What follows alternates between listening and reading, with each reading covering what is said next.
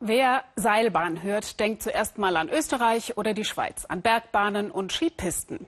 Doch Seilbahnhersteller haben in letzter Zeit ein ganz anderes Geschäftsfeld für sich entdeckt. Seilbahnen in der Stadt.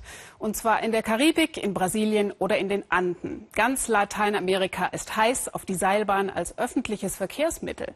Nach Medellin, Caracas und Rio de Janeiro wurden unlängst auch die bolivianischen Zwillingsstädte El Alto und La Paz durch eine Seilbahn verbunden. Und weitere Linien sollen folgen.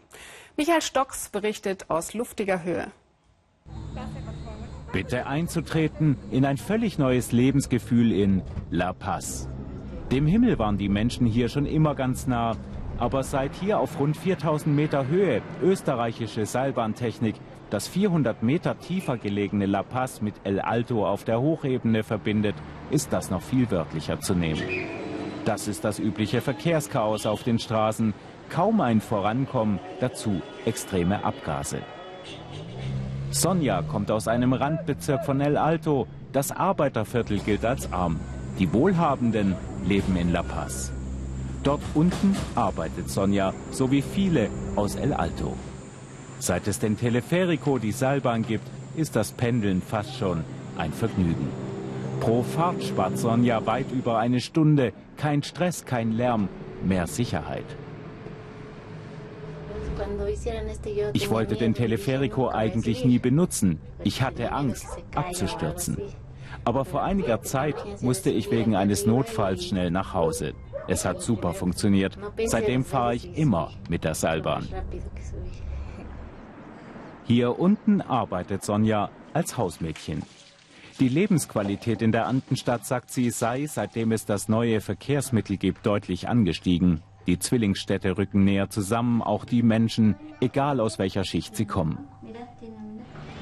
Drei Linien gibt es bislang. Eine hält fast direkt am größten Shoppingcenter von La Paz. Da, wo bis vor einem Jahr fast nie jemand aus El Alto vorbeikam. Das ist nun ganz anders.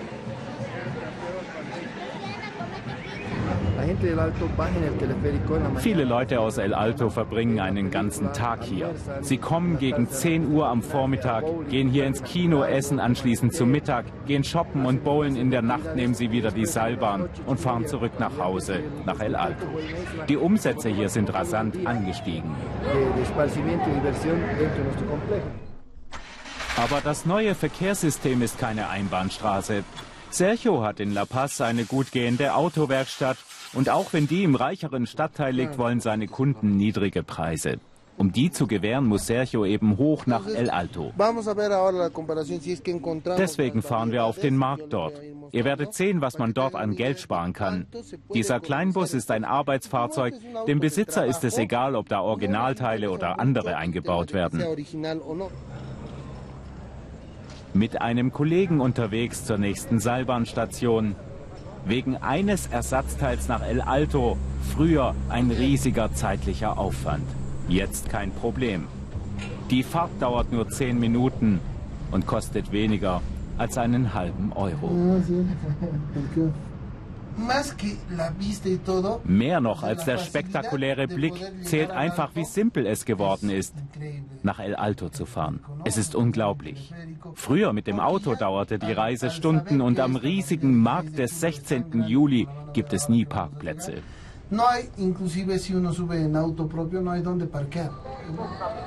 Bolivien ist das ärmste Land Südamerikas, aber die Wirtschaft wächst mit am schnellsten.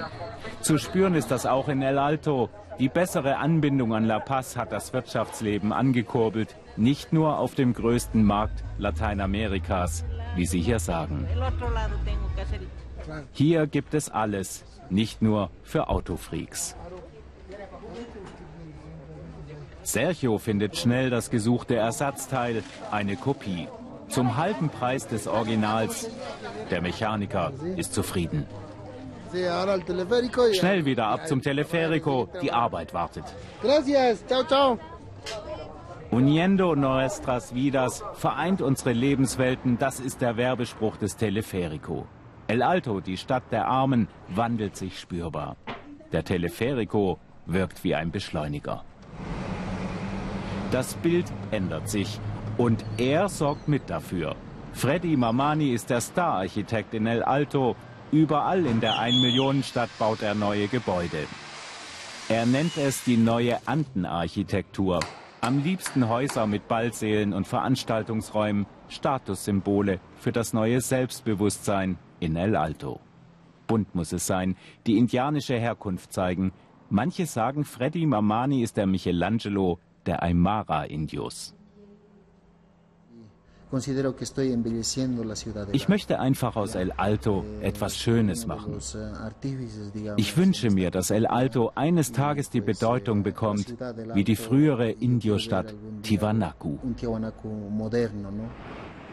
Der Architekt hat sich und El Alto jetzt schon Denkmäler gesetzt und er ist sich sicher, dass diese Stadt gerade erst zum Höhenflug angesetzt hat, auch dank der Seilbahn. Der Teleferico, dieses einzigartige Werk, ist ein Aushängeschild für ganz Lateinamerika, nicht nur für Bolivien.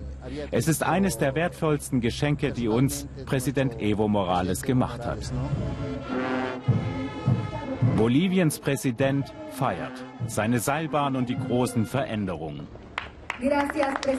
Vor genau einem Jahr ging die erste Strecke in Betrieb. Evo Morales hat lange dafür kämpfen müssen, gegen Busbetreiber und Gewerkschaften.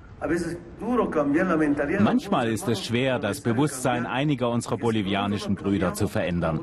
Aber das ist wichtig, das muss akzeptiert werden. Es ist wichtig, nicht nur auf seinem Standpunkt zu beharren, man muss manchmal den Egoismus fallen lassen, damit wir Bolivien verändern können. Die Seilbahn, ein Staatsereignis. Zur Feier kündigt Präsident Morales den Bau von sechs weiteren Strecken in der Andenstadt an. Sonja ist auf dem Nachhauseweg im jetzt schon längsten städtischen Seilbahnnetz der Welt. Hat sich dein Leben verändert? Ja, alles geht schneller, ich komme früher heim. Der Teleferico macht Schule. Immer mehr Städte in Südamerika wollen jetzt auch das schwebende Verkehrsmittel.